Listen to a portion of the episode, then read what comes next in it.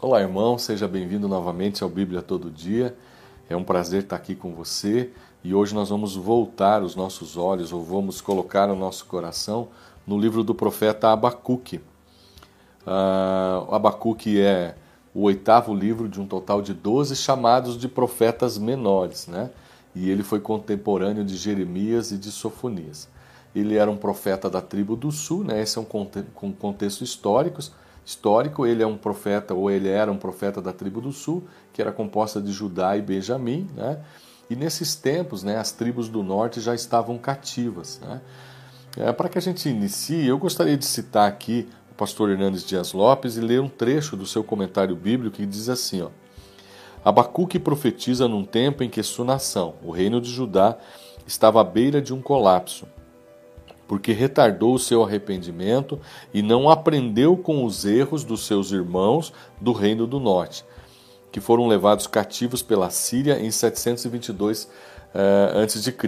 Entrariam também, né, essa nação entraria também, inevitavelmente, no corredor escuro do juízo.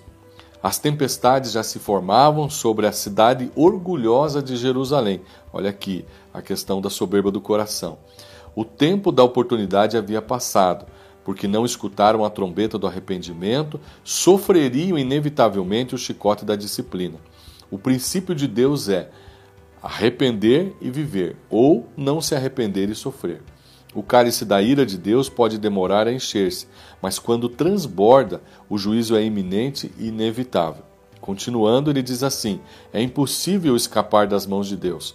O homem pode burlar as leis e corromper os tribunais da terra, mas jamais enganar aquele que se assenta no alto e sublime trono. O homem pode esconder seus crimes e sair ileso dos julgamentos humanos, porém jamais o culpado será inocentado diante daquele que sonda os corações. Os temas levantados por Abacuque são manchetes dos grandes jornais ainda hoje. Abacuque está nas ruas, sua voz altissonante ainda se faz ouvir. Seus dilemas são as nossas mais profundas inquietações, suas perguntas penetrantes são aquelas que ainda ecoam no nosso coração. Por isso, ele uh, enfatiza, né? Estudar Abacuque é diagnosticar o nosso tempo, é abrir as entranhas do nosso, da nossa própria alma e buscar uma resposta para as nossas próprias inquietações. Né? É, Hernandes Dias Lopes então escreve isso com propriedade. É, uma percepção teológica desse livro é que o Abacuque, o profeta, ele não profetiza, pelo menos nesse momento, diretamente ao povo. Né?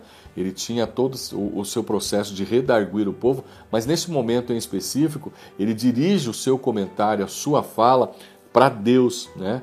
Então ele coloca seus questionamentos. Né? Uh, ah, para Deus, perguntando para Deus o porquê é que aquilo estava acontecendo e se Deus não ia tomar uh, alguma atitude. Resumidamente, nós podemos dizer que o capítulo 1, Abacuque relata a sua indignação com o, o aparente silêncio de Deus. Uh, o profeta então questiona Deus. Capítulo 2 são as sentenças e as respostas de Deus aos questionamentos do profeta. E no capítulo 3, nós temos o entendimento, a aceitação e a adoração né, do profeta pela soberania de Deus. Né? Resumidamente, a gente podia falar que seria isso. Quero voltar os meus olhos então para as lições né, é, que a gente pode extrair. São inúmeras, são diversas, mas eu quero aqui linkar algumas lições ah, que veio ao meu coração quando lia esse livro. Né? No capítulo 1, quando nós lemos o versículo 2, ah, o profeta diz assim: ó, Até quando, Senhor, clamarei eu e tu não me escutarás? Gritarei violência e não salvarás? Né? Ah, isso mostra né, a inquietação e o conflito do profeta, rodeado da ah, impiedade, injustiça e a violência. Ele clama a Deus, mas aparentemente o seu clamor não é ouvido. Né? Muitas vezes nós achamos que Deus está alheio aos acontecimentos que nos cercam. Isto é um engano. Né? Deus, em sua poderosa soberania, tudo sabe e tudo vê. Muitas vezes, e talvez a maioria das vezes, o nosso tempo não é o tempo de Deus. Né? E ainda a nossa justiça não é a justiça de Deus. Né? O nosso coração ele tende a pensar de maneira diferente, mas quando nós voltamos o nosso coração para Deus, e você vai ver no decorrer desses capítulos que o profeta ele age desta forma, né? Uh, gostaria ainda de enfatizar, né, que nós agimos por retaliação e ira. Deus age por misericórdia e amor. Os processos de Deus têm a ver com regeneração, conversão e mudanças. Né? As tribos do reino do norte, como nós já dissemos, eles já estavam cativos. Né? E por que, que eles estavam cativos? Porque eles não ouviram e não obedeceram à voz de Deus. E as tribos do sul agora estavam tomando o mesmo rumo. Né? Então Deus usa essa nação dos caldeus e dos, dos babilônicos né?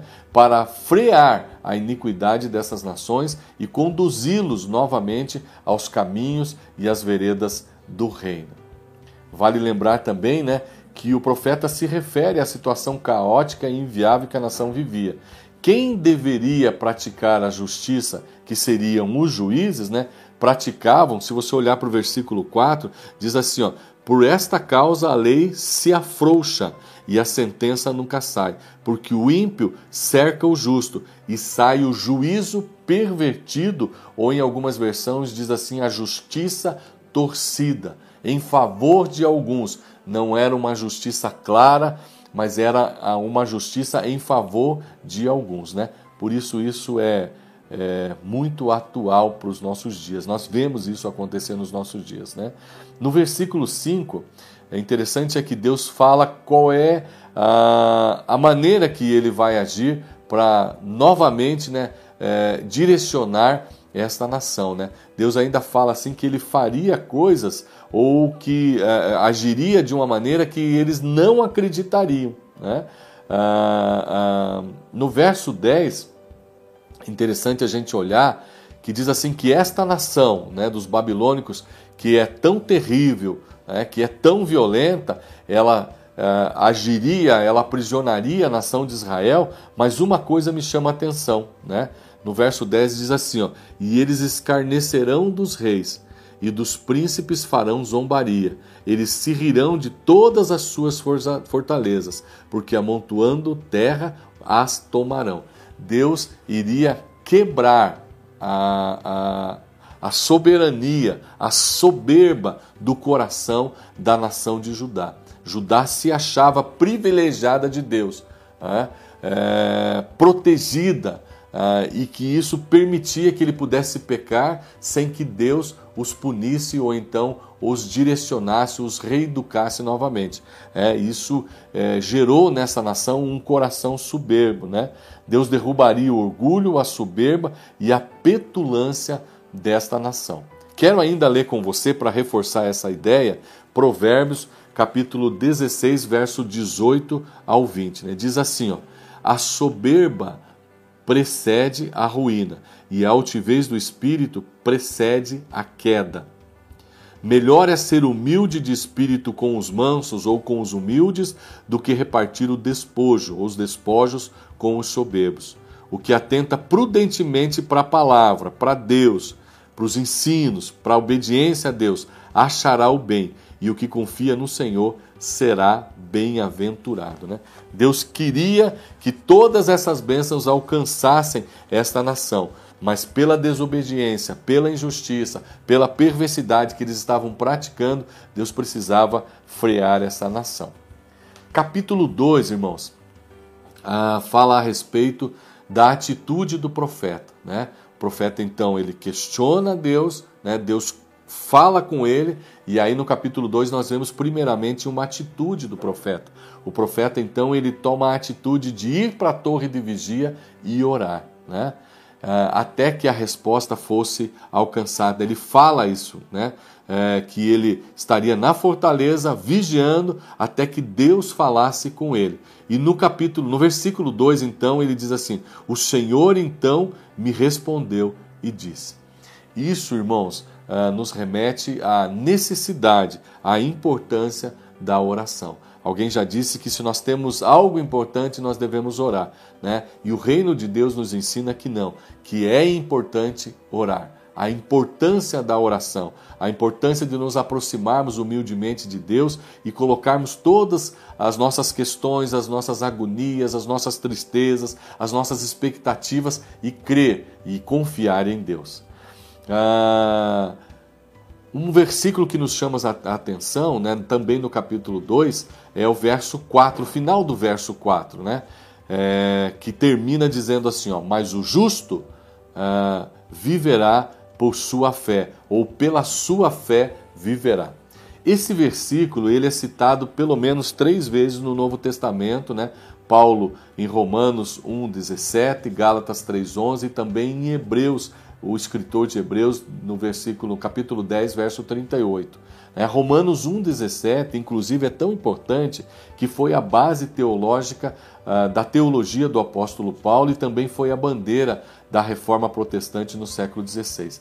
Nós somos salvos não pelo que fazemos, mas pelo que Deus fez por nós. O alicerce da salvação não são as nossas obras para Deus, mas a obra de Deus por nós. Quanto mais nos aproximarmos ou nos apropriarmos do conhecimento das verdades bíblicas e nos submetermos a Deus em humilde oração, mais entenderemos o coração de Deus. O mal tem a sua resposta e o seu fim aos pés da cruz de Cristo. E para finalizar, o capítulo 3, o profeta então ele profere uma oração, um cântico de entendimento e adoração. Ele então, de uma dúvida, de um questionamento, ele é, tem o seu coração né, alcançado pelo, pelo, pelo poder de Deus e ele então tem repouso nisso. Né? É, ele reconhece a grandeza de Deus em meio ao caos e vê a resposta certeira de Deus. Seu coração e suas dúvidas são saciados e ele profere palavras de uma fé firme e consistente. Né? Se você for ler no capítulo uh, ah, 3, verso 17 e 18, depois você pode fazer isso, você vai ver que o profeta demonstra né, que apesar de toda e qualquer coisa, a sua fé ela está firmada em Deus. Não importa o que aconteça, o que aconteceu ou o que vai acontecer, Deus está no controle de na supervisão de todas as coisas, né? E eu concluo dizendo para você: nisto nós cremos e por isto vivemos. Atos 17 e 28. Espero que você seja abençoado com essa palavra e que esta pérola possa estar no teu coração por toda a tua vida em nome de Jesus. Um abraço a todos.